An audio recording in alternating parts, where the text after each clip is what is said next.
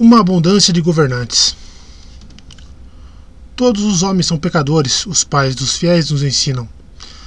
Até o mais nobre dos reis e o mais cavalheiresco dos cavaleiros pode ser tomado de fúria, luxúria e inveja e cometer atos que os envergonhem e manchem seu bom nome. E o mais perverso dos homens e a mais cruel das mulheres também podem fazer o bem de tempos em tempos, pois o amor, a compaixão e a pena podem ser encontrados no mais sombrio dos corações. Nós somos como os deuses nos fizeram, escreveu Septão Bart, o homem mais sábio que já serviu como mão do rei. Fortes e fracos, bons e maus, cruéis e gentis, heróicos e egoístas. Que saiba disso quem quer governar os reinos dos homens. Raramente a verdade das palavras dele foram vista com tanta clareza como durante o ano 50 depois da conquista de Aegon. Com o início de um novo ano, por todo o reino foram feitos planos para comemorar meio século de governo Targaryen em Westeros com banquetes, feiras e torneios. Os horrores do governo do rei Maegor estavam ficando para trás. O trono de ferro e a fé estavam reconciliados. E o jovem rei Jaehaerys I era amado tanto pelo povo quanto pelos grandes senhores de Vila Velha até a muralha. Mas com o reconhecimento de poucos, mas com o conhecimento de poucos, nuvens de tempestade estavam se formando no horizonte, e ao longe, vagamente, os homens sábios ouviam um ribombar de trovões. Um reino com dois reis é como um homem com duas cabeças, segundo um ditado popular. No ano 50 depois da conquista, o reino de Westeros estava abençoado por um rei, uma mão e três rainhas, como na época do rei Maegor. Mas enquanto as rainhas de Maegor foram consortes subservientes à vontade dele, vivendo e morrendo conforme seus impulsos, cada uma das rainhas do meio século era um poder por si só. Na Fortaleza Vermelha de Porto Real estava a rainha regente Alissa, viúva do falecido rei Aenes, mãe do filho dele, Jair e esposa da mão do rei, Rogar Baratheon. Do outro lado da Baía da Água Negra, em Pedra do Dragão, uma rainha mais jovem surgiu quando a filha de Alissa, Alisane, uma donzela de 13 anos, se entregou em casamento ao irmão, o rei Jair Raeres, contra os desejos da mãe e do senhor marido dela. E mais a oeste, em Ilha Bela, com toda a extensão de Westeros a separando da mãe e da irmã, estava a filha mais velha de Alissa, a cavaleira de dragões, Raena Targaryen, viúva do príncipe Aegon sem coroa. Nas terras ocidentais, nas terras fluviais e em partes da Campina, os homens já a chamavam de Rainha do Oeste. Duas irmãs e a mãe, as três rainhas unidas por sangue, dor e sofrimento.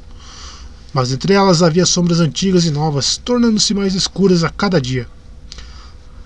A amizade e união de objetivos que permitiu que Jair Aeres, suas irmãs, e sua mãe derrubassem Maegor o Cruel, tinha começado a enfraquecer com o crescimento de ressentimentos passados e cisões. Pelo resto da regência, o menino rei e sua pequena rainha se veriam em desacordo profundo com a, mãe, com a mão do rei e com a rainha regente, em uma rivalidade que continuaria durante o reinado de Jair Aeres e ameaçaria mergulhar os Sete Reinos em uma nova guerra. A causa imediata da tensão foi o casamento repentino e secreto do rei com a irmã, que pegou a mão e a rainha regente de surpresa e estragou os planos e esquemas de ambos. Mas seria um erro acreditar que essa foi a única causa da hostilidade.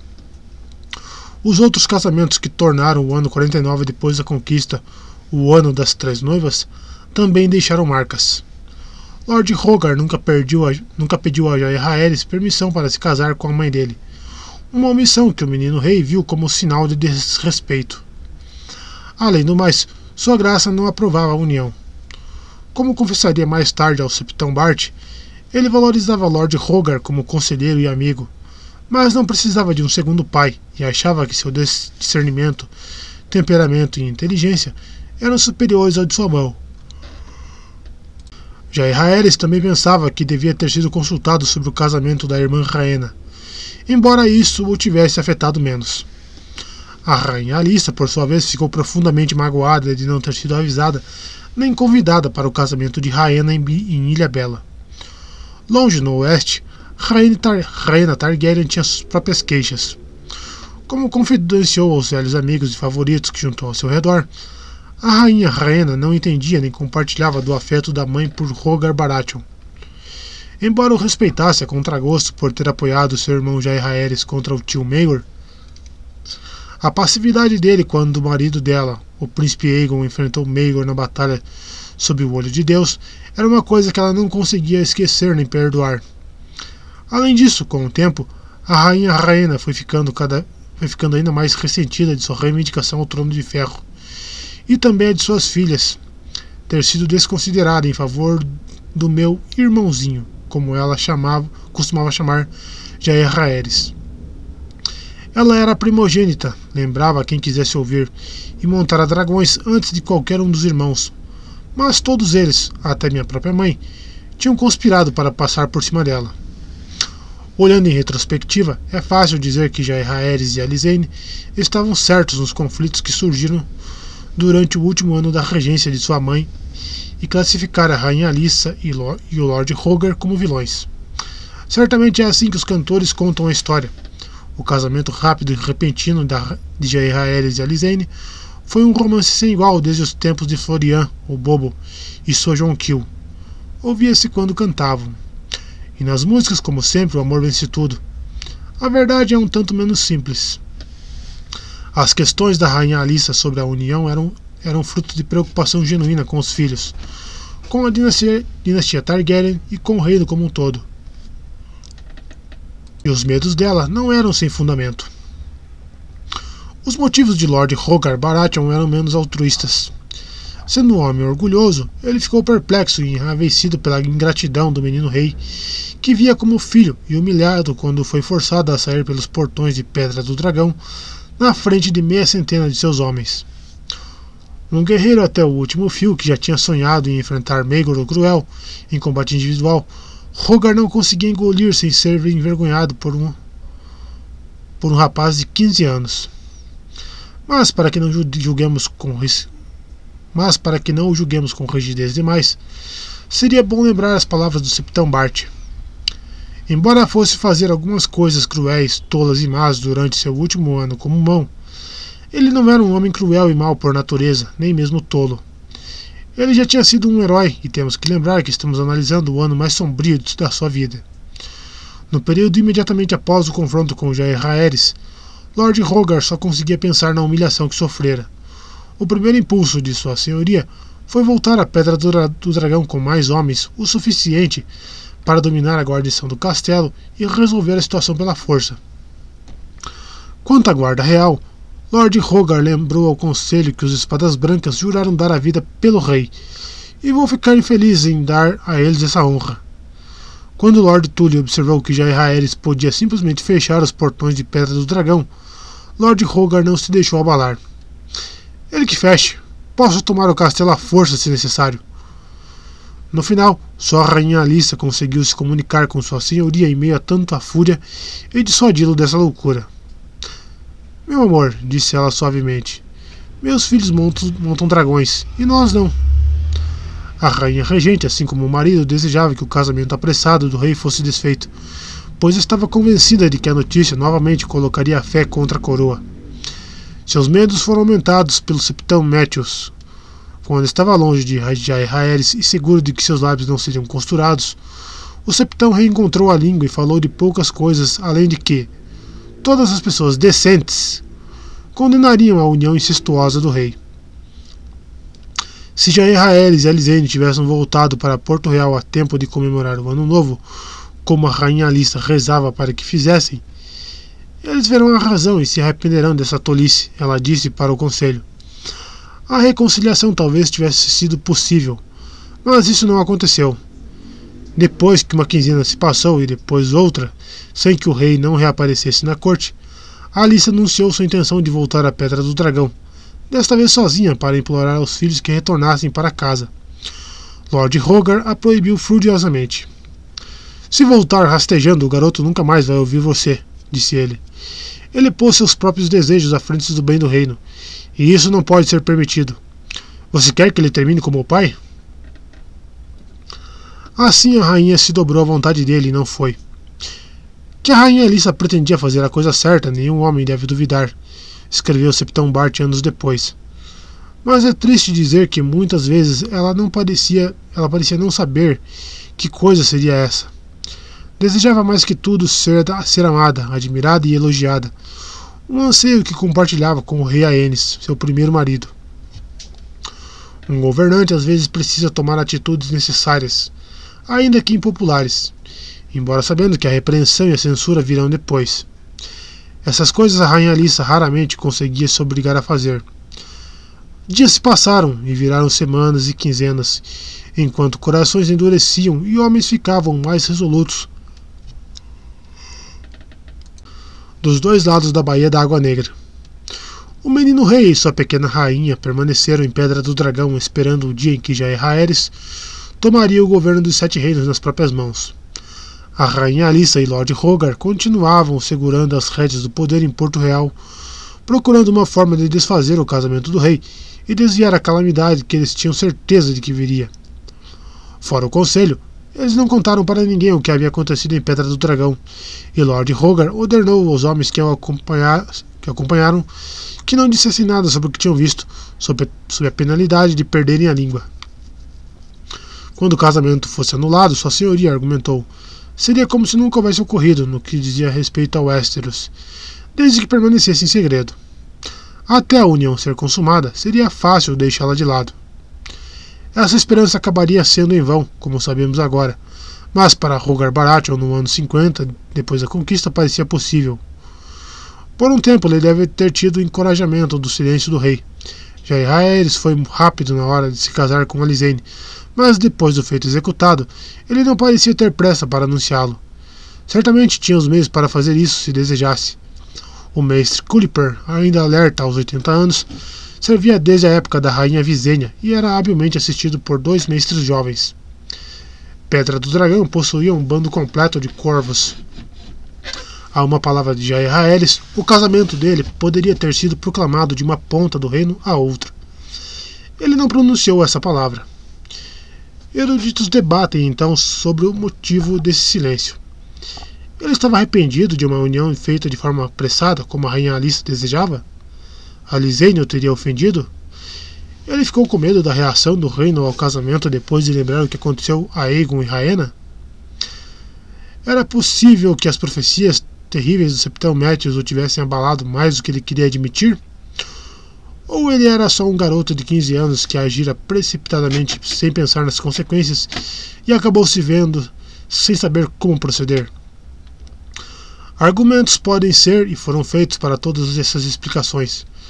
Mas à luz de tudo que sabemos sobre Jair Aerys I Targaryen, todos soam vazios. Jovem ou velho, ele era um rei que nunca agia sem pensar. A este escritor parece claro que Jair Aerys não estava arrependido do casamento e não tinha intenção de desfazê-lo.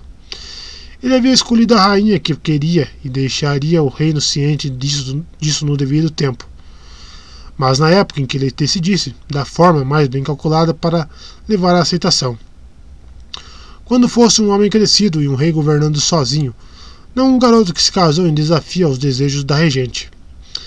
A ausência do jovem rei na corte não passou despercebida por muito tempo. As cinzas das fogueiras acesas em comemoração ao Ano Novo mal tinham esfriado quando o povo de Porto Real começou a fazer perguntas. Para restringir os rumores, a rainha Alissa espalhou que sua graça estava descansando e refletindo em Pedra do Dragão, o antigo assento de sua casa. Mas, com o passar do tempo, e ainda sem sinal de Jair Aeres, senhores e plebeus começaram a estranhar. O rei estaria doente? Tinha sido feito prisioneiro por motivos desconhecidos? O elegante e bonito menino rei andava em meio ao povo de Porto Real com muita liberdade, aparentando gostar de se misturar com eles, e esse desaparecimento repentino não parecia coisa dele. A rainha Alizene, de sua parte, não estava com pressa de voltar para a corte. Aqui eu tenho você para mim dia e noite, disse ela para Jair Aeres. Quando nós voltarmos, terei sorte de conseguir uma hora, pois cada homem em Westeros vai querer um pouco de você. Para ela, os dias em Pedra do Dragão foram um idílio. Daqui a muitos anos, quando estivermos velhos e grisalhos, vamos olhar para trás e sorrir ao nos lembrarmos de como éramos felizes. O próprio Jair Raelis compartilhava alguns desses sentimentos, Mas o jovem rei tinha outros motivos para ficar em Pedra do Dragão. Diferentemente de seu tio Maegor, ele não tinha tendência a explosões de fúria, mas era mais do que capaz de sentir raiva e jamais esqueceria, esqueceria nem perdoaria sua exclusão deliberada das reuniões do conselho em que seu casamento e o de sua irmã foram discutidos. E embora ele sempre fosse sentir gratidão por Rogar Baratheon por ajudá-lo a ascender ao trono de ferro, Jair Raelis não pretendia ser governado por ele. Eu tive um pai, disse ele para Mestre Culiper durante seus dias em Pedra do Dragão. Não preciso de um segundo. O rei conhecia e apreciava as virtudes da mão, mas estava bem ciente de seus defeitos também. Defeitos que ficaram bem aparentes nos dias que levaram ao casamento dourado, quando o próprio Jair Raelis foi a uma audiência com os senhores do território, enquanto Lord Rogar estava caçando, bebendo e deflorando donzelas. Jair Raelis também estava ciente das próprias deficiências. Deficiências elas que, essas que ele pretendia corrigir antes de se sentar no trono de ferro. Seu pai, o rei Aenis, era visto como fraco, em parte porque não era guerreiro que seu irmão Maegor era. Jair Raelis estava determinado a não permitir que nenhum homem questionasse sua coragem e sua habilidade com armas. Em Pedra do Dragão, ele tinha Sir Merrill Bullock, comandante da guarnição do castelo. Seus filhos, Sir Allen e Sir Howard, um experiente mestre de armas, em Sir Elias Scales, Scales e seus sete, os melhores guerreiros do trono. Todas as manhãs Jair treinava com eles no pátio do castelo, gritando para que fossem mais rigorosos, para que o pressionassem, o testassem, o atacassem de todas as formas que soubessem. Do nascer do sol até o meio-dia, ele treinava com eles apurando suas habilidades com a espada, a lança, a clave e o machado, enquanto sua nova rainha observava. Era um regime duro e brutal. Cada embate só terminava quando o próprio rei ou seu oponente o declarava morto. Joy Harris morria com tanta frequência que os homens da guarnição fizeram disso um novo jogo, gritando: O rei está morto! cada vez que ele caía, e vida longa ao rei! quando ele se levantava. Seus adversários começaram uma competição para ver quem conseguiria matar o rei mais vezes. O vitorioso, pelo que soubemos, foi o jovem Sir Pate, o galinhola, cuja lança arrojada supostamente causava muitos problemas para sua graça. Jair Raelis costumava ficar com hematomas e sangrando até a noite para a consternação de Alizane. Mas a destreza dele melhorou tanto que no final do período passado em Pedra do Dragão, o próprio Sir Elias disse para ele: Vossa Graça nunca será um guarda real, mas se por alguma feitiçaria seu tio Meir em pessoa se erguesse do túmulo, eu apostaria no senhor. Uma noite depois de um dia em que Jair Raelis foi severamente testado e machucado, Mestre Culiper disse para ele: Majestade, por que Vossa Graça se pune de forma tão rigorosa? O reino está em paz. O jovem rei sorriu e respondeu: O reino estava em paz quando meu avô morreu, mas meu pai mal tinha subido ao trono quando os inimigos surgiram de todos os lados. Eles o estavam testando para descobrirem se ele era forte ou fraco. Também vão me, também vão me testar. Ele não estava errado, apesar de seu primeiro teste, quando aconteceu, ter sido de uma natureza bem diferente, para o qual nenhuma quantidade de treinamento nos pátios de Pedra do Dragão podia tê-lo preparado, pois seria seu valor como homem e seu amor pela pequena rainha que seriam postos à prova. Sabemos pouco sobre a infância de Alicente Targaryen. Como quinta filha do rei Aenys da rainha Alissa e por ser mulher, os observadores da corte a acharam menos interessante do que os irmãos mais velhos em posição mais alta na linha de sucessão. Do pouco que chegou a nós, a Lisane era uma menina inteligente, mas sem destaque, pequena, mas nunca ficava doente. Era gentil, obediente, tinha sorriso doce e voz agradável. Para o alívio dos pais, não exibiu nada de timidez que afligia sua irmã mais velha, Raena, quando pequena. Também não exibiu o temperamento voluntarioso e teimoso da filha de Raena, Aérea. Como princesa do lar real, Alizane teve criados e damas de companhia desde cedo. Quando bebê, certamente teve ama de leite, como a maioria das mulheres nobres. A rainha Alissa não amamentou os próprios filhos. Mais tarde, um mestre a ensinaria a ler e escrever e fazer contas, e uma septã a instruiria em devoção, conduta e mistérios da fé. Suas criadas devem ter sido garotas de nascimento comum, lavando suas roupas, esvaziando sua comadre e com o tempo ela teria tomado donzelas de cidade similar e sangue nobre como damas de companhia para cavalgar, brincar e costurar. A Lisane não escolheu suas damas de companhia, elas foram selecionadas por sua mãe, a Rainha Alissa, e iam e vinham com certa frequência para garantir que a princesa não passasse a gostar demais de nenhuma delas. A tendência de sua irmã Raena de distribuir uma quantidade enorme de afeição e atenção a uma sucessão de favoritas, algumas consideradas menos do que adequadas, foi fonte de muita fofoca na corte, e a rainha não queria que a Lisane fosse assunto de rumores similares. Tudo isso mudou quando o rei Aedes morreu em Pedra do Dragão e seu irmão Maegor voltou do outro lado do Mar Estreito para tomar o trono de ferro. O novo rei tinha pouco amor e menos confiança ainda em cada um dos filhos do irmão, e dispunha de sua mãe, a rainha viúva Visênia, para executar sua vontade. Os cavaleiros domésticos e servos da rainha Alissa foram dispensados, junto com os criados e companheiros dos filhos, e Jair e Alizene ficaram na tutela da tia-avó, a temida Visênia. Reféns, mas sem serem, cham... sem serem chamados assim, eles passaram o reinado do tio sendo transitados entre Deriva Marca, Pedra do Dragão e Porto Real, conforme a vontade dos outros, até a morte de Visênia em 44 depois da conquista, oferecer à rainha Alissa a oportunidade de fugir, uma chance que ela agarrou com ardor e fugiu de Pedra do Dragão com Jair Haeres, Alizane e a espada Irmã Sombria. Não sobrou nenhum relato confiável da vida da princesa Alizene depois da fuga. Ela só volta a aparecer nos anais do reino nos dias finais do reinado sangrento de Maegor, quando sua mãe e Lord Rogar cavalgaram de Ponta Tempestade à frente de um exército, enquanto Alizene, Jair Haeres e sua irmã Raena desciam em Porto Real com seus dragões. Indubitavelmente, a princesa Alizene teve aias e companheiras nos dias que vieram depois da morte de Maegor. Seus nomes e detalhes sobre elas não chegaram a nós, infelizmente. Sabemos que nenhuma delas foi com a princesa quando ela e Jair Aeres fugiram da Fortaleza Vermelha em seus dragões. Fora os sete cavaleiros da Guarda Real e a guarnição do castelo, os cozinheiros, cavalariços e os outros servos, o rei e sua noiva não tinham cuidados especiais em Pedra do Dragão. Isso não era adequado para uma princesa e menos ainda para uma rainha. A Liseire tinha que ter sua corte, e nisso sua mãe Alissa viu uma oportunidade de minar e possivelmente desfazer o casamento. A rainha regente resolveu enviar à Pedra do Dragão um grupo cuidadosamente selecionado de companheiras e servas em, para encarregar-se das necessidades da jovem rainha. O plano, garante o grande mestre Benifer, foi da rainha Alissa, mas Lord Rogar concordou com satisfação, pois enxergou na mesma, honra, na mesma hora uma oportunidade de os acontecimentos se desenrolarem de acordo com seus próprios objetivos.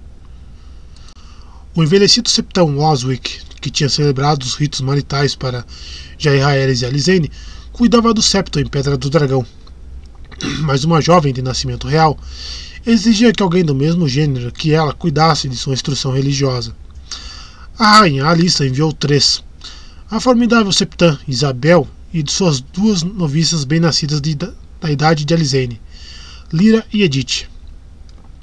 Para supervisionar as criadas e servas do grupo de Alizane, ela enviou a senhora Lucinda Tully, a esposa do senhor de Corre Rio, cuja devoção intensa era famosa por todo o território.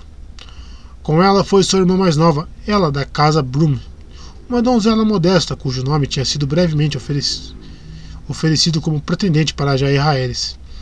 As filhas de Lord Celtigar, há pouco tempo tão desprezadas pela mão como sendo sem queixo, sem peitos e sem bom senso, também foram incluídas. É melhor dar algum uso para elas, Lord Rogar teria dito ao pai delas. Três outras garotas de berço nobre formaram o restante do grupo, uma do vale, uma das terras da tempestade e uma da campina.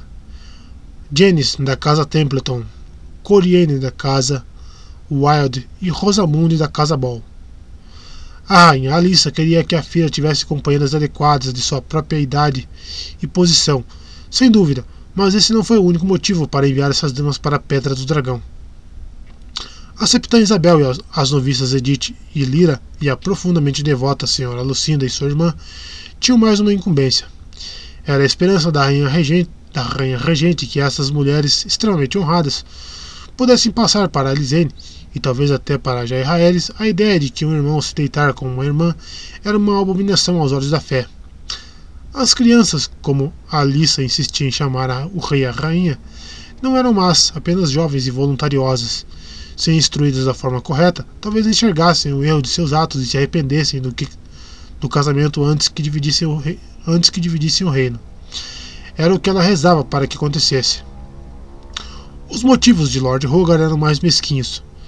Sem poder contar com a lealdade da guarnição do castelo, nem com os cavaleiros da Guarda Real, a mão precisava de olhos e ouvidos em pedra do, em pedra do dragão. Tudo o que Jair Aéres e Alizene diziam e faziam seria relatado para ele, como deixou claro para a senhora Lucinda e as outras. Ele estava particularmente ansioso para descobrir se e quando o rei, pretendiam, o rei e a rainha pretendiam consumar o casamento.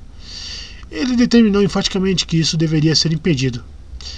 E talvez houvesse mais. E agora, infelizmente, temos que dedicar consideração a determinado livro de mau gosto que apareceria nos Sete Reinos uns 40 anos depois dos eventos discutidos no momento. Exemplares do livro ainda passam de mão em mão em lugares baixos de Westeros e muitas vezes podem ser encontrados em certos bordéis, os que atendem clientes que sabem ler, e nas bibliotecas de homens de moral baixa, onde são guardados trancados, escondidos dos olhos das donzelas, das patroas, das crianças e dos castos e devotos. O livro em questão é conhecido por vários títulos, entre eles Pecados da Carne, Os Altos e Baixos, A História de uma Devassa e A Perversidade dos Homens.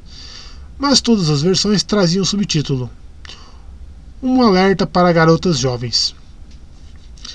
É supostamente o testemunho de uma jovem donzela de berço nobre que entregou sua virgindade para um cavalariço no castelo do senhor seu pai deu à luz a uma criança bastarda e se viu fazendo parte de todo tipo de devassidão imaginável durante uma longa vida de pecado, sofrimento e escravidão.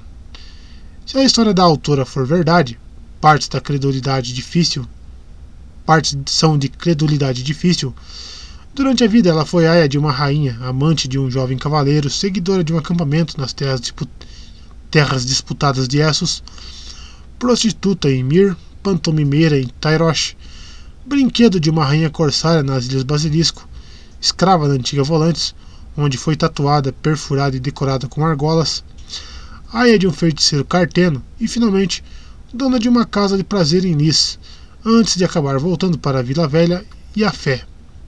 Supostamente, ela terminou a vida como septã no septo estrelado, onde registrou a história da vida para alertar outras donzelas a não seguirem o mesmo caminho que ela. Os detalhes lascivos das aventuras eróticas da autora não nos dizem respeito aqui. Nosso único interesse é a parte inicial da narrativa sórdida, a história da juventude dela, pois a suposta autora de um alerta para garotas jovens é justamente Coriane Wilde, uma das garotas enviadas para a Pedra do Dragão como dama de companhia da pequena rainha. Não temos como garantir a veracidade da história dela, nem mesmo se foi ela a verdadeira autora do famoso livro. Alguns argumentam de forma plausível que o texto é um produto de várias mãos, pois o estilo da prosa varia amplamente de episódio para episódio. Mas a história do começo da vida da senhorita Coriane foi confirmada pelos relatos do mestre que serviu na casa de chuva durante a juventude dela. Aos 13 anos, registra ele, a filha mais nova de Lord Wilde foi realmente seduzida e deflorada por um rapaz grosseiro dos estábulos. Em Um Alerta para Garotas Jovens, o jovem é descrito como um rapaz bonito da mesma idade que ela, mas o relato do mestre é diferente e pinta um, o sedutor como um canalha de 30 anos com cicatrizes de, de catapora, distinto apenas por um membro masculino volumoso como de um garanhão. Seja qual for a verdade, o rapaz grosseiro foi castrado e enviado para a muralha, assim que se soube do que fizera. Enquanto a senhorita Coriane foi confinada aos seus aposentos para dar à luz a seu filho ilegítimo. O bebê foi enviado para a Ponta Tempestade logo depois do nascimento, e lá seria criado por um dos intendentes do castelo e sua esposa estéril. O menino bastardo nasceu em 48 depois da conquista, de acordo com os registros do mestre. A senhorita Coriene foi mantida sob olhares atentos depois, mas poucos fora dos muros de Casa de Chuva souberam da vergonha. Quando o corvo a convocou para ir a Porto Real, a senhora sua mãe disse severamente que ela nunca deveria falar do filho nem do pecado cometido. Na Fortaleza Vermelha vão tratar você como donzela. Mas quando a garota seguiu para a cidade escoltada pelo pai por um irmão, eles pararam para passar a noite em uma estalagem na margem sul da torrente da Água Negra, ao lado do porto da barca. Lá ela encontrou certo grande senhor esperando sua chegada. Aqui a história fica ainda mais confusa, pois a identidade do homem na estalagem é uma questão de discussão, mesmo entre os que aceitam que um alerta para garotas jovens contém um mínimo de verdade. Ao longo dos anos e séculos, conforme o livro foi copiado e recopiado, muitas mudanças e emendas surgiram no texto. Os mestres que trabalharam na cidadela copiando os livros são rigorosamente treinados para reproduzir o original palavra por palavra, mas poucos escri escri escribas comuns têm essa disciplina. Os septões, septãs e irmãs santas que copiam e ilustram livros para a fé costumam remover ou alterar qualquer passagem que achem ofensiva, obscena ou teologicamente débil. Como quase, como quase todo um alerta para garotas jovens é obsceno, não deve ter sido copiado por mestras nem septões. Considerando o número de exemplares que sabemos existir, centenas, mesmo a, embora a quantidade embora a mesma quantidade tenha sido queimada por Baylor abençoado, os escribas responsáveis provavelmente foram septões expulsos da fé por bebedeira, roubo ou fornicação. Alunos reprovados que abandonaram a cidadela sem a corrente, penas contratadas das cidades livres ou saltimbancos, os piores de todos. Sem o rigor dos mestres, esses escribas costumam se sentir à vontade para melhorar os textos que estão copiando. Os saltimbancos têm uma tendência ainda maior de fazer isso. No caso de um alerta para garotas jovens, essas melhorias consistiam no acréscimo de mais episódios de depravação e na mudança dos episódios existentes para deixá-los ainda mais perturbadores e lascivos. Com uma, com uma alteração depois da outra ao longo dos anos, foi ficando ainda mais difícil saber qual era o texto original, ao ponto de até os mestres da cidadela não conseguirem concordar sobre o título do livro, como foi comentado. A identidade do homem que encontrou Corey Wilde na, na estalagem perto, de, perto da barca, se esse encontro realmente aconteceu, é outra questão de discussão. Nos exemplares intitulados Pecados da Carne e os Altos e Baixos, que tendem a ser as versões mais antigas e mais curtas, o homem na estalagem é identificado como Sir Boris Baratheon, o mais velho dos quatro irmãos de Lord Hogar. Em A História de uma, de... a história de uma Devassa e a Perversidade dos Homens, entretanto, o homem é o próprio Lord Hogar. Todas essas versões concordam com o que aconteceu a seguida. Depois de dispensar o pai e o irmão da senhorita Coriene, o senhor ordenou que a garota se despisse para que ele a inspecionasse. Ele passou as mãos por todo o meu corpo, escreveu ela, e me mandou virar de um lado e de outro, e me inclinar e me esticar, e abrir as pernas para se olhar, até finalmente se pronunciar satisfeito. Só então o homem se revelou o propósito da convocação que a levou a Porto Real. Ela seria enviada à Pedra do Dragão, uma suposta donzela, para servir como uma das damas de companhia da princesa Lisene. Mas quando estivesse lá, devia usar sua astúcia e seu corpo para seduzir o rei. Raelis provavelmente, go provavelmente gosta de mulheres e está apaixonado pela irmã, o homem teria dito para ela. Mas a Lisene é uma criança e você é uma mulher que qualquer homem desejaria. Quando sua graça experimentar seus encantos, ele pode voltar a si e abandonar essa tolice de casamento. Talvez até decida ficar com você depois, quem vai saber? Não pode haver questão de casa... Não pode haver questão de casamento, claro, mas você teria joias, criados e o que desejasse. Há recompensas valiosas para quem esquenta a cama de um rei. Se a Lisene descobrir vocês na cama juntos, melhor ainda. Ela é uma garota orgulhosa e abandonaria rapidamente um cônjuge, um cônjuge infiel. E se você engravidasse de novo, você e o bebê seriam bem cuidados, e seu pai e sua mãe seriam recompensados pelo seu serviço à coroa. Podemos dar alguma credibilidade à história? Tanto tempo depois, tão distante dos eventos em questão, com todos os personagens principais mortos há tempos, não há como ter certeza. Além do testemunho da garota em si, não temos fonte para verificar se esse encontro perto da barca aconteceu.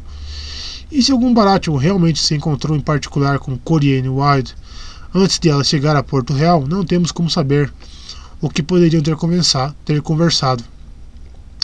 Ele poderia só ter dado instruções sobre os deveres dela como espiã e fofoqueira, da mesma forma que as outras garotas foram instruídas. O Arquimestre Cray ao escrever na cidadela nos últimos dias do longo reinado do rei Jair Aeres, acreditava que o encontro na estalagem era uma calúnia mal elaborada com a intenção de sujar o nome de Lord Rogar e chegou a atribuir a mentira ao próprio Sir Boris Baratheon, que tinha grandes desavenças com o irmão no fim da vida. Outros eruditos, inclusive mestre, mestre Ribben, o maior especialista da cidadela em textos banidos, proibidos, fraudulentos e obscenos, relatou a história como apenas um conto obsceno do tipo que despertava a luxúria dos jovens rapazes, dos bastardos, das prostitutas e dos homens que faziam uso de seus favores. Entre a plebe há sempre homens de personalidade lasciva que se deliciam com as histórias de grandes senhores e cavaleiros nobres que se aproveitando de donzelas, escreveu Ribben, pois isso os convence de que seus superiores compartilham de seus desejos primitivos.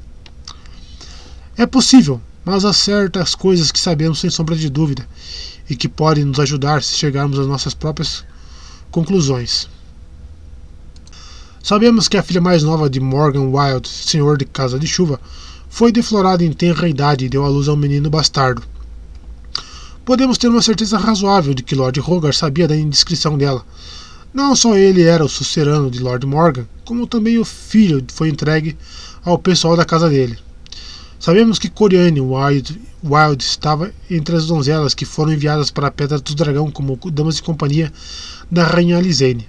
Uma escolha singularmente curiosa, se era apenas para ser dama de companhia, pois vintenas de outras garotas de berço nobre e idade adequada também estavam disponíveis, garotas cuja virgindade estava intacta e cuja virtude estava além de qualquer repreensão. Por que ela? Muitos questionaram nos anos seguintes. Ela tinha algum dom especial, algum encanto específico? Se tinha, ninguém comentou na época. Era possível que Lord Rogar ou a Rainha Alissa tivesse alguma dívida com o senhor pai dela, ou com a mãe dela por causa de algum favor ou gentileza no passado? Não temos registro. Nenhuma explicação plausível para a escolha de Coriane Wild apareceu, exceto pela resposta simples, simples e feia proferida por um alerta para garotas jovens. Ela foi enviada para a Pedra do Dragão, não para Lisane, mas para Jair Aeres. Registros da corte indicam que a Septã Isabel, a Senhora Lucinda e as outras mulheres escolhidas para a casa de Alisane Targaryen Subiram na Calé Mercante, mulher sábia, no amanhecer do sétimo dia da segunda lua de 50 depois da conquista, e partiram para a Pedra do Dragão na maré matinal.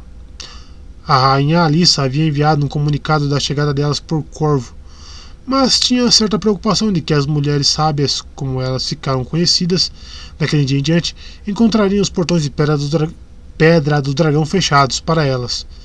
Seu medo não tinha fundamento, a pequena rainha e os dois guardas reais as encontraram no porto quando elas desembarcaram, e a Lisene deu boas-vindas a cada uma com presentes e sorrisos alegres. Antes de relatarmos o que aconteceu depois, voltemos olhar a olhar brevemente para a Ilha Bela, onde Rainha Targaryen, a rainha do Oeste, residia com um novo marido e uma corte própria.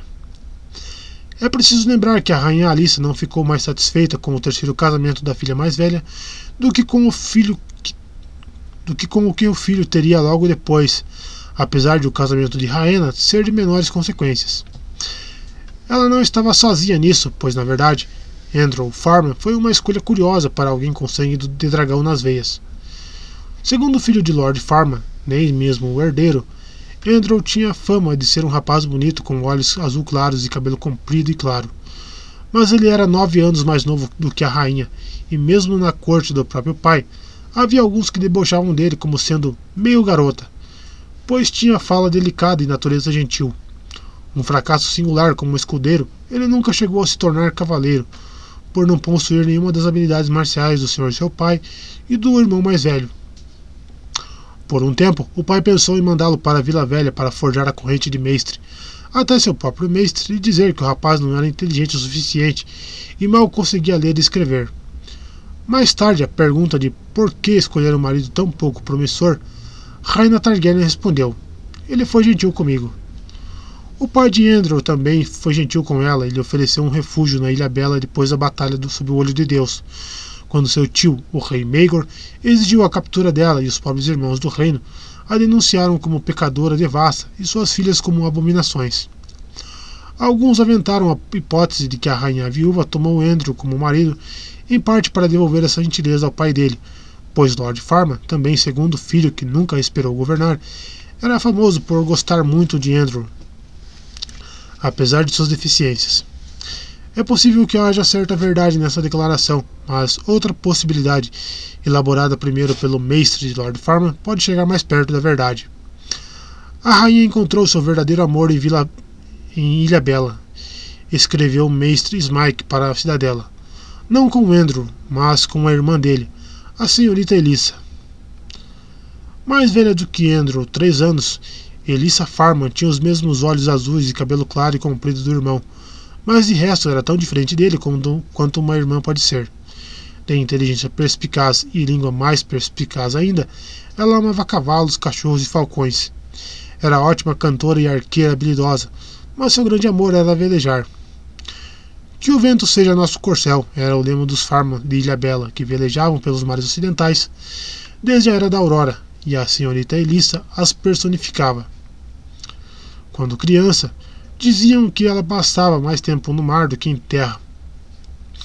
As tripulações do pai dela riam ao vê-la subindo pelos cordames como um macaco. Ela velejou em seu próprio barco em torno de Ilha Bela com a idade de 14 anos, e aos 20 já tinha viajado até a Ilha dos Ursos no norte e até a Árvore no sul. Muitas vezes, para o horror do senhor seu pai e da senhora sua mãe, ela falava de seu desejo de levar um navio para além do horizonte ocidental, para descobrir que terras estranhas e surpreendentes podiam existir do outro lado do Mar do Poente.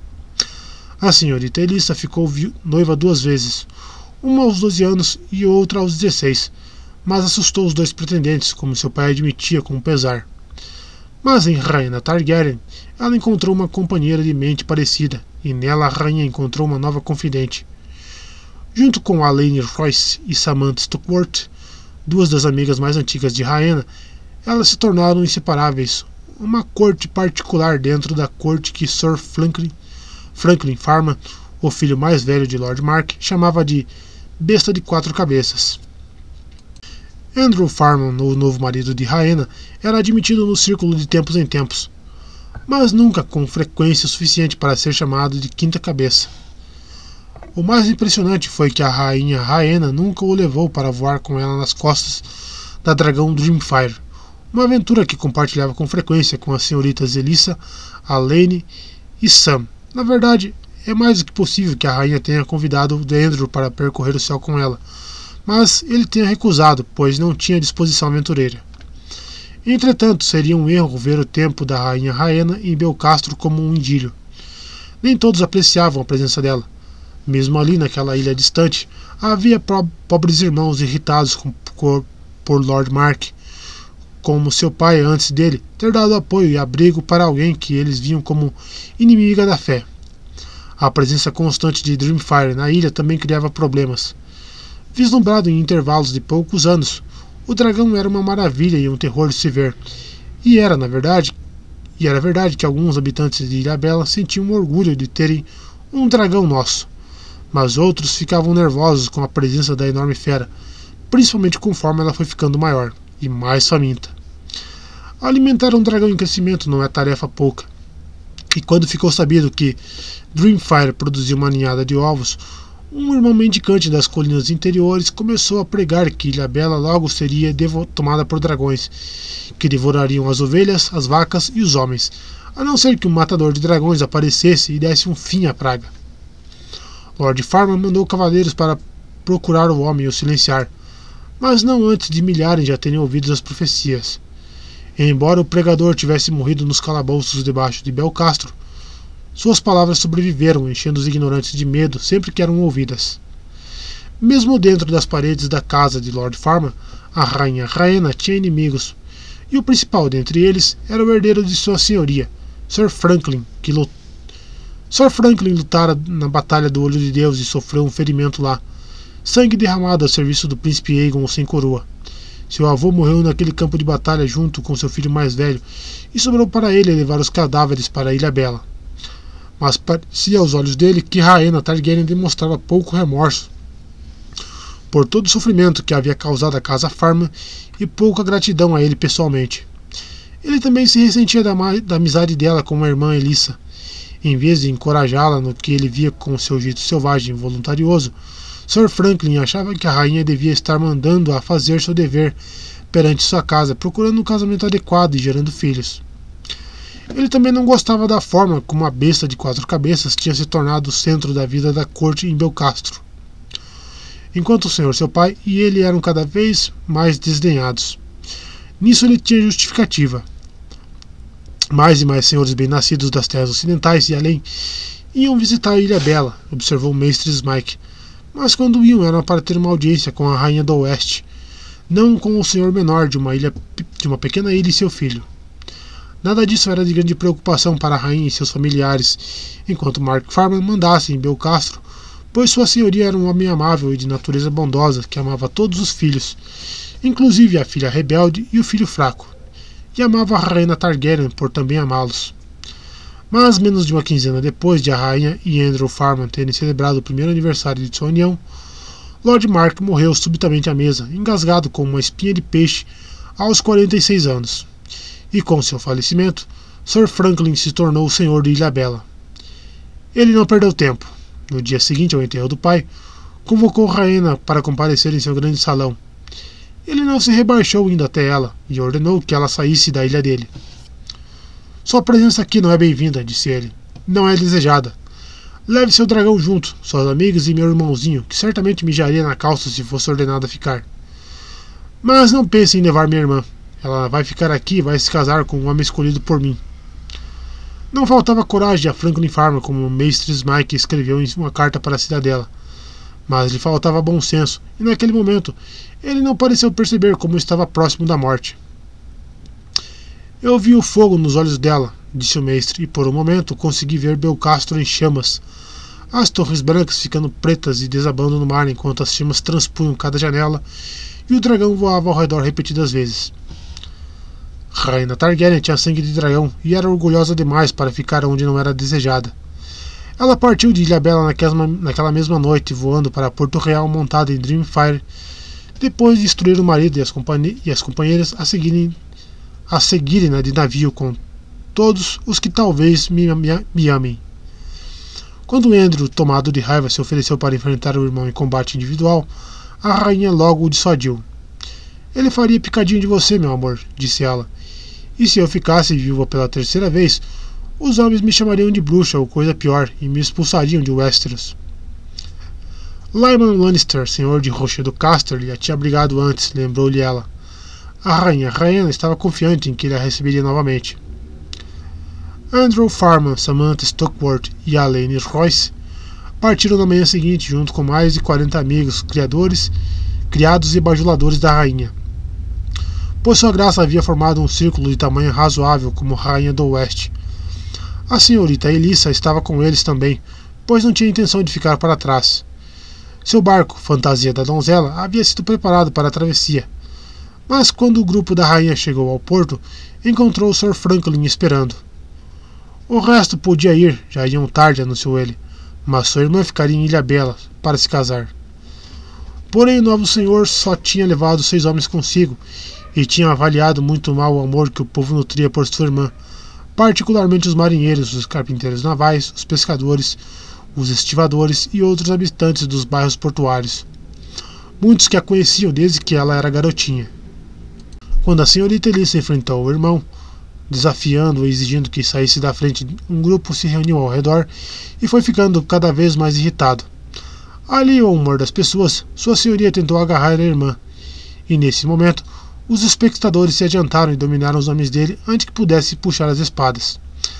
Três foram empurrados do porto no mar, enquanto o próprio Lord Franklin foi jogado em um barco cheio de bacalhau recém-pescado. Elissa Farman e o restante dos amigos da rainha embarcaram no Fantasia da Donzela, ilesos, e partiram para Lannisporto. Lyman Lannister, senhor de Rochedo Casterly, tinha dado refúgio à rainha Targaryen e ao marido dela, Aegon sem coroa, quando Maegor o Cruel estava exigindo a cabeça deles. O filho bastardo dele, Sir Tyler Hill, lutou com o príncipe Aegon sob o olho de Deus. A esposa dele, a extraordinária senhora Jocasta da casa Tarbeck, Fez amizade com Raena no tempo em que ela passou em Rochedo e foi a primeira a perceber que ela estava esperando um filho. Como a rainha imaginava, eles lhe deram boas-vindas agora, e quando o restante do grupo pousou em Lannisporto, os Lannister também os acolheram. A festa farta foi preparada em uma festa farta foi preparada em homenagem a eles. Um estábulo inteiro foi dado a Dreamfire, e a rainha Rhaenys, seu marido, e suas companheiras da besta de quatro cabeças receberam aposentos majestosos no interior do rochedo, protegidos de qualquer mal lá. Lá ficaram por mais de uma fase da lua, apreciando a hospitalidade da casa mais abastada de toda Westeros. Mas com o passar dos dias, hospi essa hospitalidade foi ficando mais inquietante para a rainha Targaryen. Ficou aparente para ela que as criadas de quarto e servas designadas para eles eram fofoqueiros e espiãs que contavam tudo que, elas que eles faziam para o senhor e a senhora Lannister. Uma das septãs do castelo perguntou a Samantha Stockworth se o casamento da rainha com Andrew Farman havia sido confirmado e, em caso positivo, quem tinha testemunhado o ato.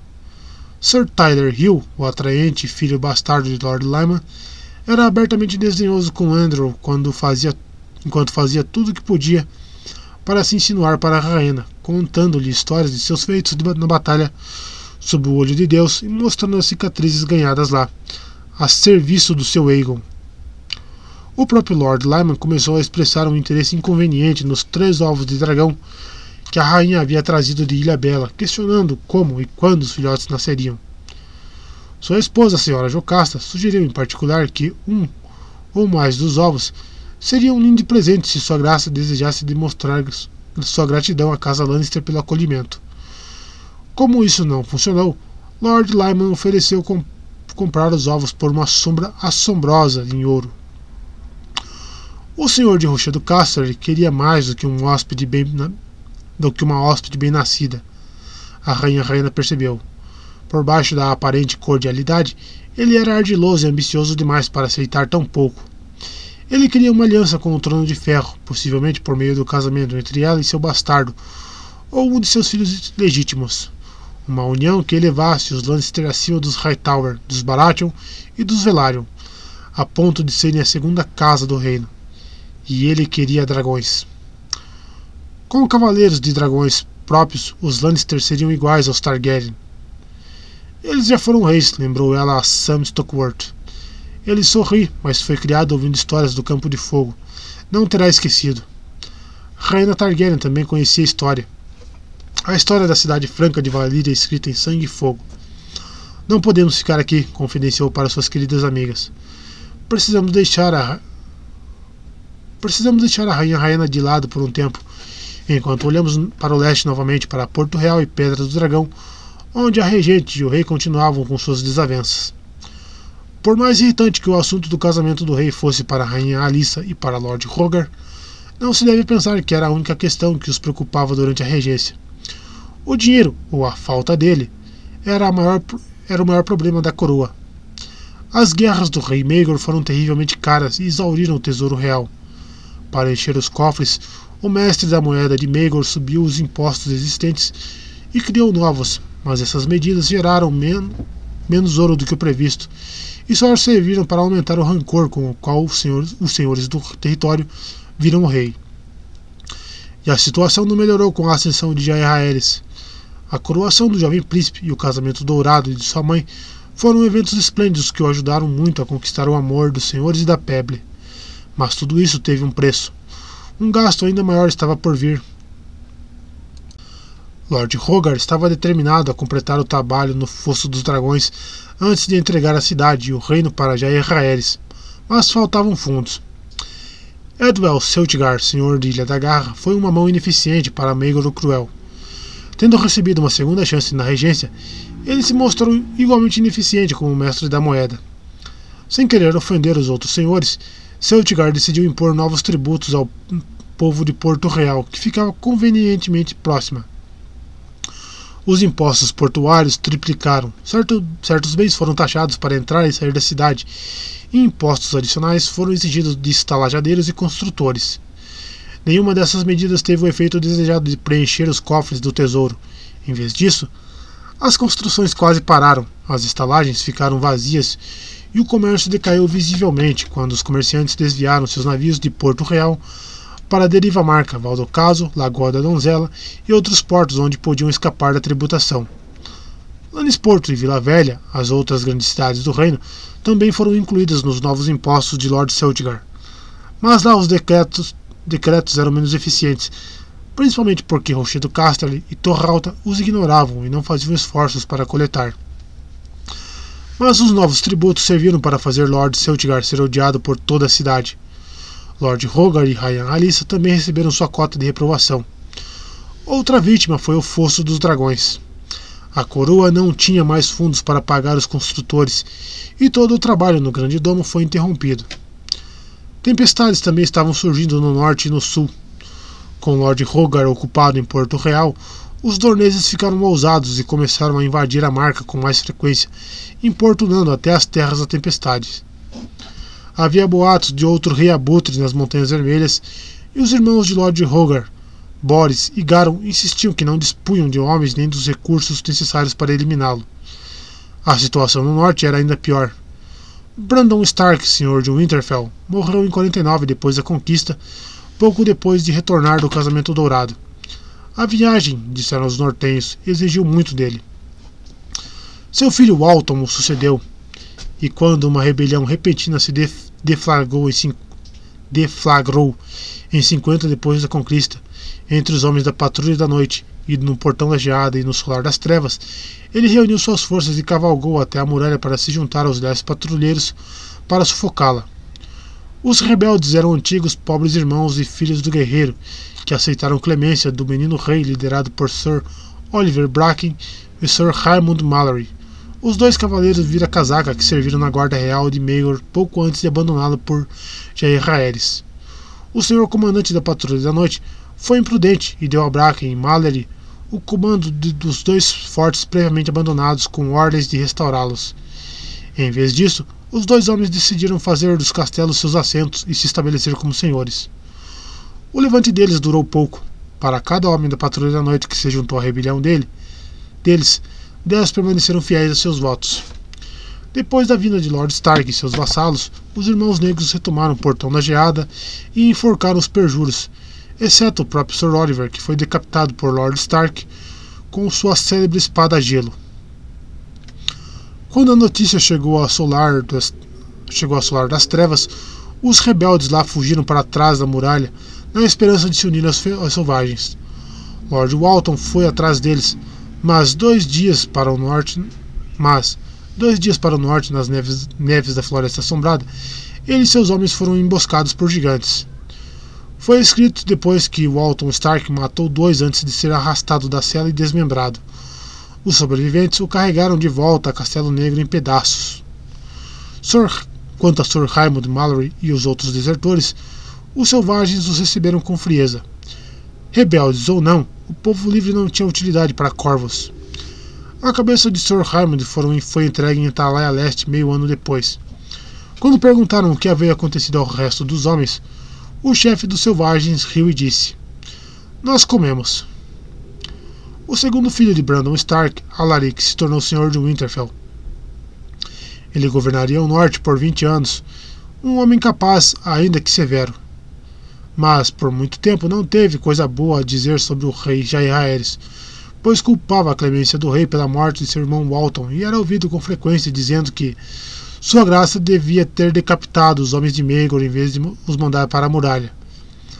Distante dos problemas do norte, o, Jair, o rei Jair Aerys e a rainha Alisene permaneceram em seu exílio alto imposto da corte, mas não estavam ociosos.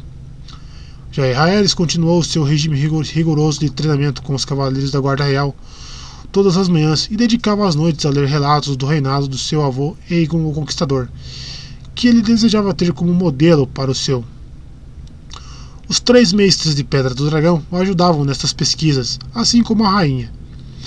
Com o passar dos dias, mais e mais visitantes seguiram para a Pedra do Dragão para falar com o rei.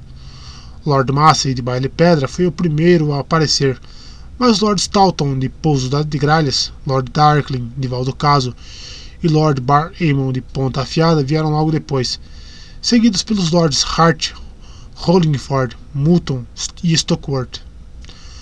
O jovem Lord Rosby, cujo pai tirou a própria vida quando rei Maegor caiu, também apareceu e suplicou timidamente o perdão do jovem rei, que Jair Aerys ficou feliz em conceder.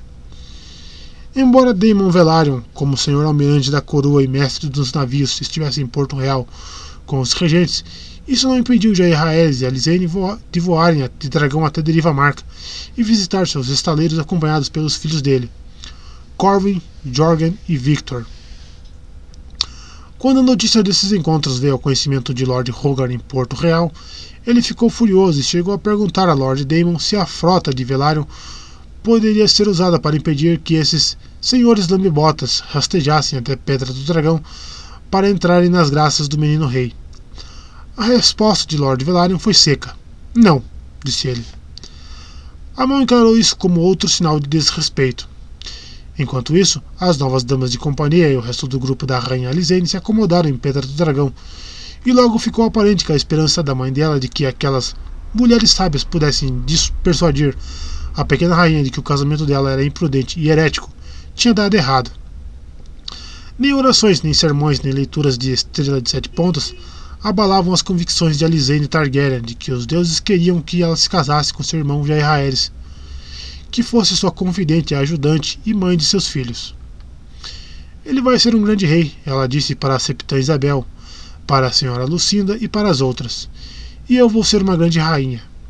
Ela tinha uma, uma crença tão firme nisso e era tão gentil, generosa e amorosa em tudo em tudo que a Septã e as outras mulheres sábias não foram capazes de condená-la e a cada dia ficavam mais ao seu lado. O plano de Lord Hogar de separar Jair Aerys e Alizane também não ia bem.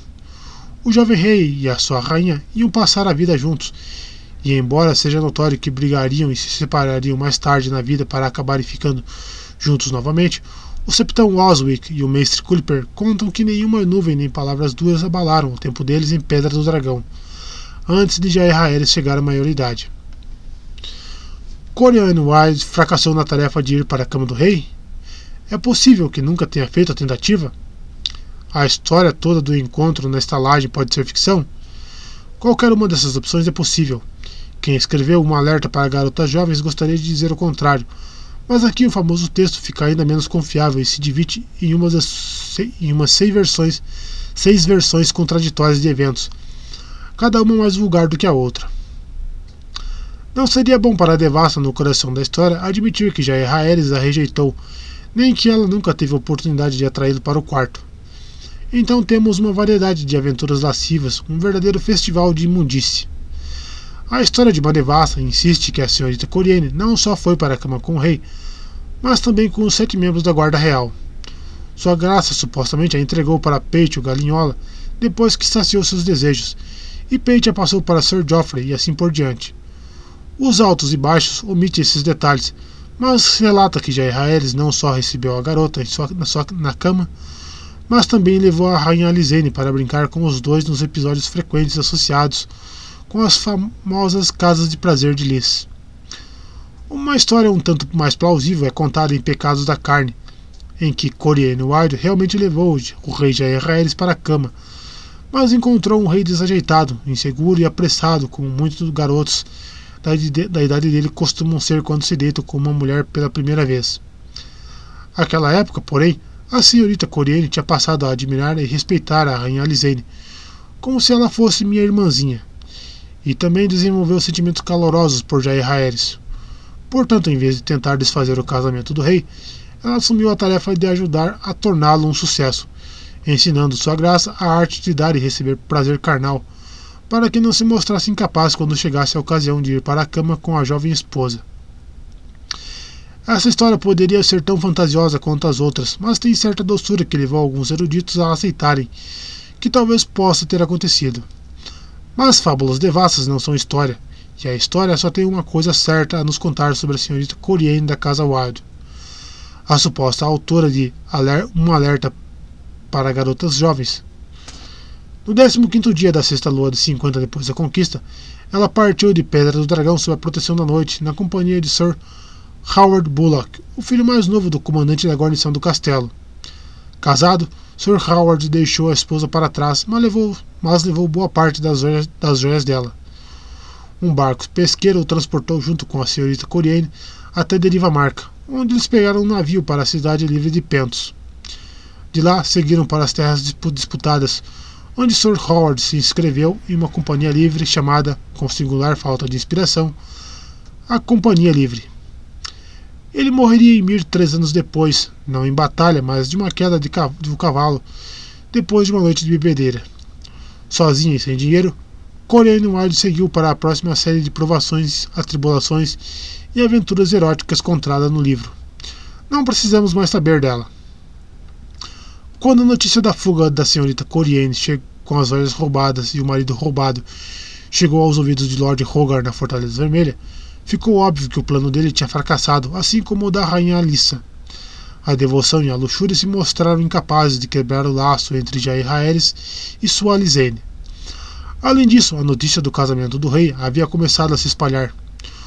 Homens demais testemunharam o confronto nos portões do castelo, e os senhores que foram à Pedra do Dragão depois não deixaram de notar a presença de Elisene ao lado do rei, nem a afeição óbvia entre eles. Rogar Baratheon podia falar em arrancar línguas, mas ficou impotente perante os murmúrios que se espalharam pelo território, e mesmo para além do mar estreito, onde os magistres de pentos e mercenários da Companhia Livre sem dúvida se divertiam com as histórias que a senhorita Coriane Wilde tinha para contar. Está feito, disse a rainha regente para seus conselheiros quando ela enfim percebeu a verdade. Está feito e não pode ser desfeito. Que os sete nos salvem. Temos que viver com isso e temos que usar todos os nossos poderes para, para os proteger do que pode vir. Ela tinha perdido dois filhos para Meigoro Cruel, e havia uma frieza entre ela e a filha mais velha. Não conseguia suportar a ideia de ficar separada eternamente dos dois filhos que lhe restavam. Mas Rogar Baratheon não conseguia acertar de forma tão elegante e as palavras de sua esposa despertaram uma fúria nele. Na frente do grande mestre Benifer, do septão Matthews, de Lord Velaryon e do resto, ele falou com desprezo. Você é fraca, declarou ele. Tão fraca, tão fraca quanto seu primeiro marido, tão fraca quanto seu filho. Sentimentos são perdoáveis em uma mãe, mas não em uma regente, e nunca em um rei. Fomos tolos de coroar Jair Raeres. Ele só pensa nele mesmo e vai ser um rei pior do que o pai foi. Graças ao Deus não é tarde demais. Temos que agir agora e afastá-lo. Um silêncio se espalhou no aposento após essas palavras. A rainha regente encarou horrorizado o senhor seu marido e, como se para provar a verdade de suas palavras, começou a chorar, as lágrimas correndo silenciosas pelas bochechas. Só então os outros senhores encontraram a voz. Você perdeu o bom senso? perguntou Lord Velaryon. Lord Corbury, comandante da patrulha da cidade, balançou a cabeça e disse: meus homens nunca vão apoiar. O grande mestre Benifer tocou, trocou um olhar com Prentice, Tully, o mestre das leis. Lord Tully disse: Você quer tomar o trono de ferro para si, então? Isso Lord Rogar negou com veemência. Nunca. Acha que sou um usurpador? Só quero o que é melhor para os Sete Reinos. Nenhum mal vai acontecer de Aerys. Podemos enviá-lo para a Vila Velha, para a cidadela, ele é um garoto dos livros. A corrente de mestre será boa para ele. E quem vai ocupar o trono de ferro? perguntou Lord Seltgar. A princesa aérea, respondeu Lord Rogar na mesma hora. Há um fogo nela que Jair Aéres não tem. Ela é jovem, mas posso continuar como mão, como mão e moldá-la, guiá-la, ensinar-lhe tudo o que ela precisa saber. Ela tem o direito mais forte de reivindicação. A mãe e o pai dela foram o primeiro e o segundo filho do rei Aenes. Jair Harris foi o quarto.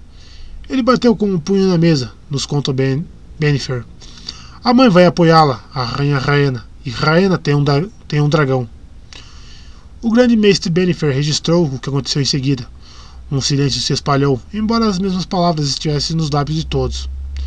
Jair Harris e Alizane também têm dragões. Carl Corbray, Carl Corbray lutou na batalha sob o olho de Deus e testemunhou a terrível visão de dragão lutando contra dragão. Para o resto de nós, as palavras da mão conjuraram visões da antiga Valíria antes da destruição, quando os senhores dos dragões lutaram uns contra os outros pela supremacia. Foi uma visão tenebrosa. Foi a rainha Alissa quem quebrou o momento em minhas lágrimas. Eu sou a rainha regente, lembrou ela a todos. Até meu filho chegar à maioridade, todos vocês servem a mim, inclusive a mão do rei. Quando se virou para o senhor seu marido, Benifer nos conta que seus olhos estavam duros e escuros como obsidiana. Seu serviço não me agrada mais, Lord Rogar. Nos deixe e volte para a Ponta Tempestade, e nunca precisaremos falar novamente de sua traição. Rogar Baratheon olhou para ela com incredulidade. Mulher, você acha que pode me dispensar? Não, ele riu. Não.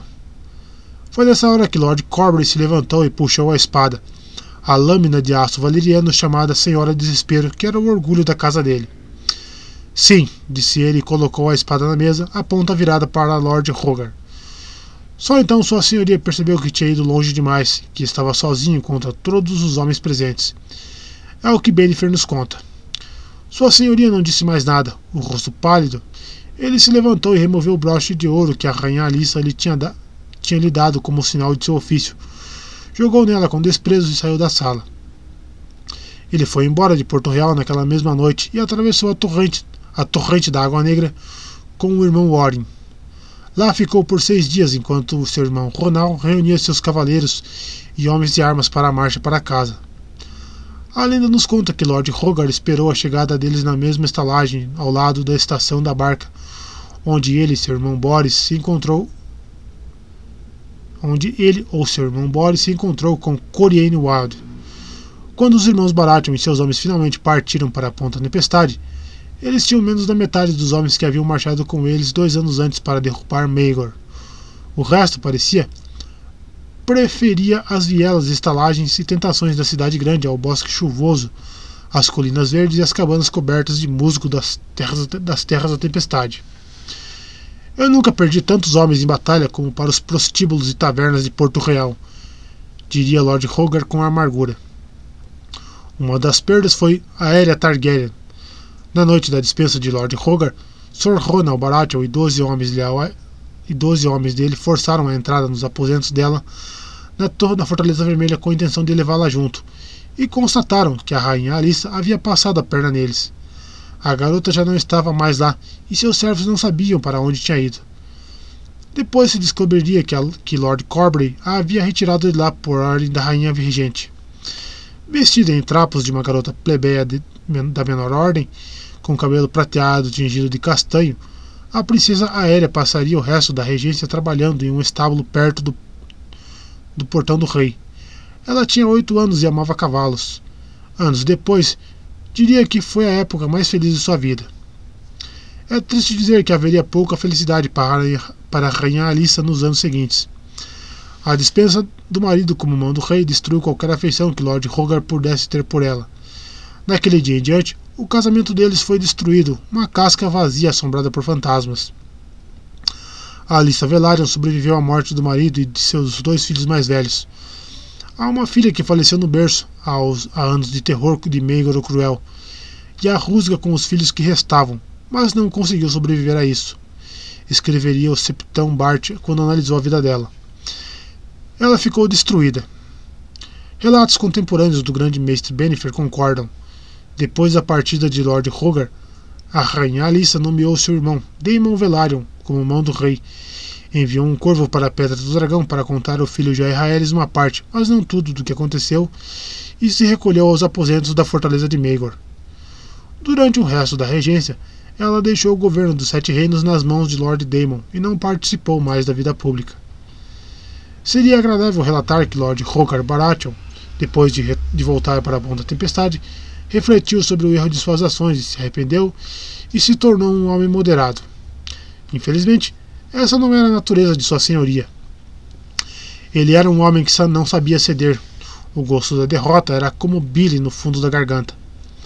Na guerra, ele se gabava, nunca, deitara, nunca deitaria o machado enquanto ainda houvesse vida em seu corpo. E essa questão do casamento do rei tinha virado uma guerra para ele, uma que ele estava determinado a vencer.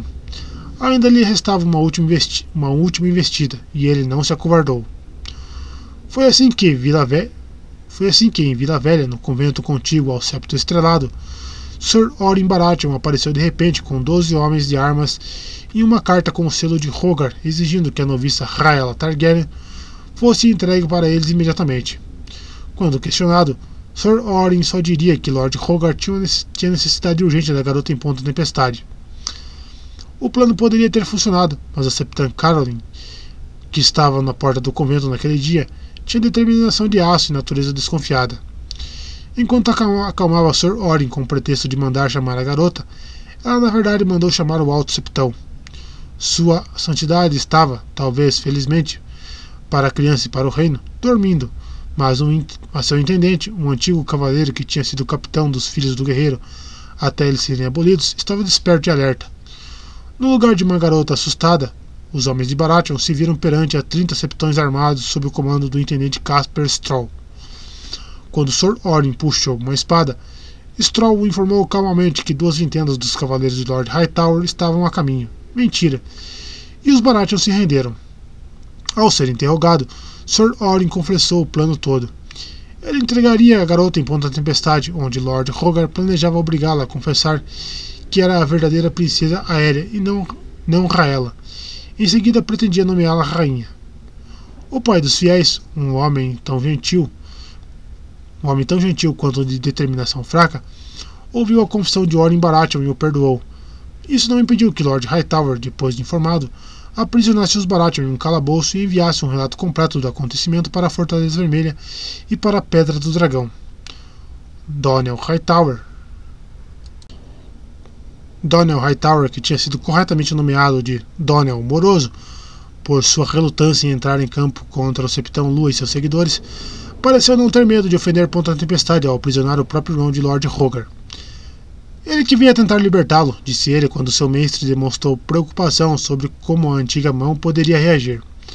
A própria esposa tirou a mão dele e cortou-lhe as bolas fora. E em pouco tempo o rei vai receber sua cabeça. Do outro lado de Westeros, Rogar Baratheon ficou furioso e irritado quando soube do fracasso e do aprisionamento do irmão. Mas não, ele não chamou os seus vassalos como muitos temiam. Ele entrou em desespero. Estou acabado, disse para seu mestre com tristeza. Só resta a muralha para mim se os deuses forem bons. Senão, o garoto vai cortar minha cabeça e dar de presente para a mãe. Como não teve filhos com nenhuma esposa, ele ordenou que o mestre escrevesse um testamento e uma confissão no qual absolveu seus irmãos, Boris, Garon e Ronal, de terem participado de suas intrigas e implorou o perdão do irmão mais novo, Orin, e indicou Sr. Boris como herdeiro de Ponta Tempestade. Tudo o que fiz e tudo o que tentei fazer foi para o bem do reino e para o trono de ferro, concluiu ele. Sua senhoria não teria que esperar muito para saber seu destino. A regência estava quase terminando. Como a antiga mão, com a antiga mão e a regente enfraquecidos e silenciados, Lord Damon Velaryon e o restante dos membros do conselho da rainha, da rainha governaram da melhor forma que puderam, falando pouco e fazendo menos, nas palavras, nas palavras do grande mestre Pennifer. No vigésimo dia da nona lua de 51 depois da conquista, Jaehaerys Targaryen chegou ao décimo sexto dia do seu nome e se tornou um homem adulto. Pelas leis dos Sete Reinos, ele agora tinha idade para governar sozinho, sem necessidade de regente. Por todos os Sete Reinos, senhores e plebeus esperavam para ver que tipo de rei ele seria.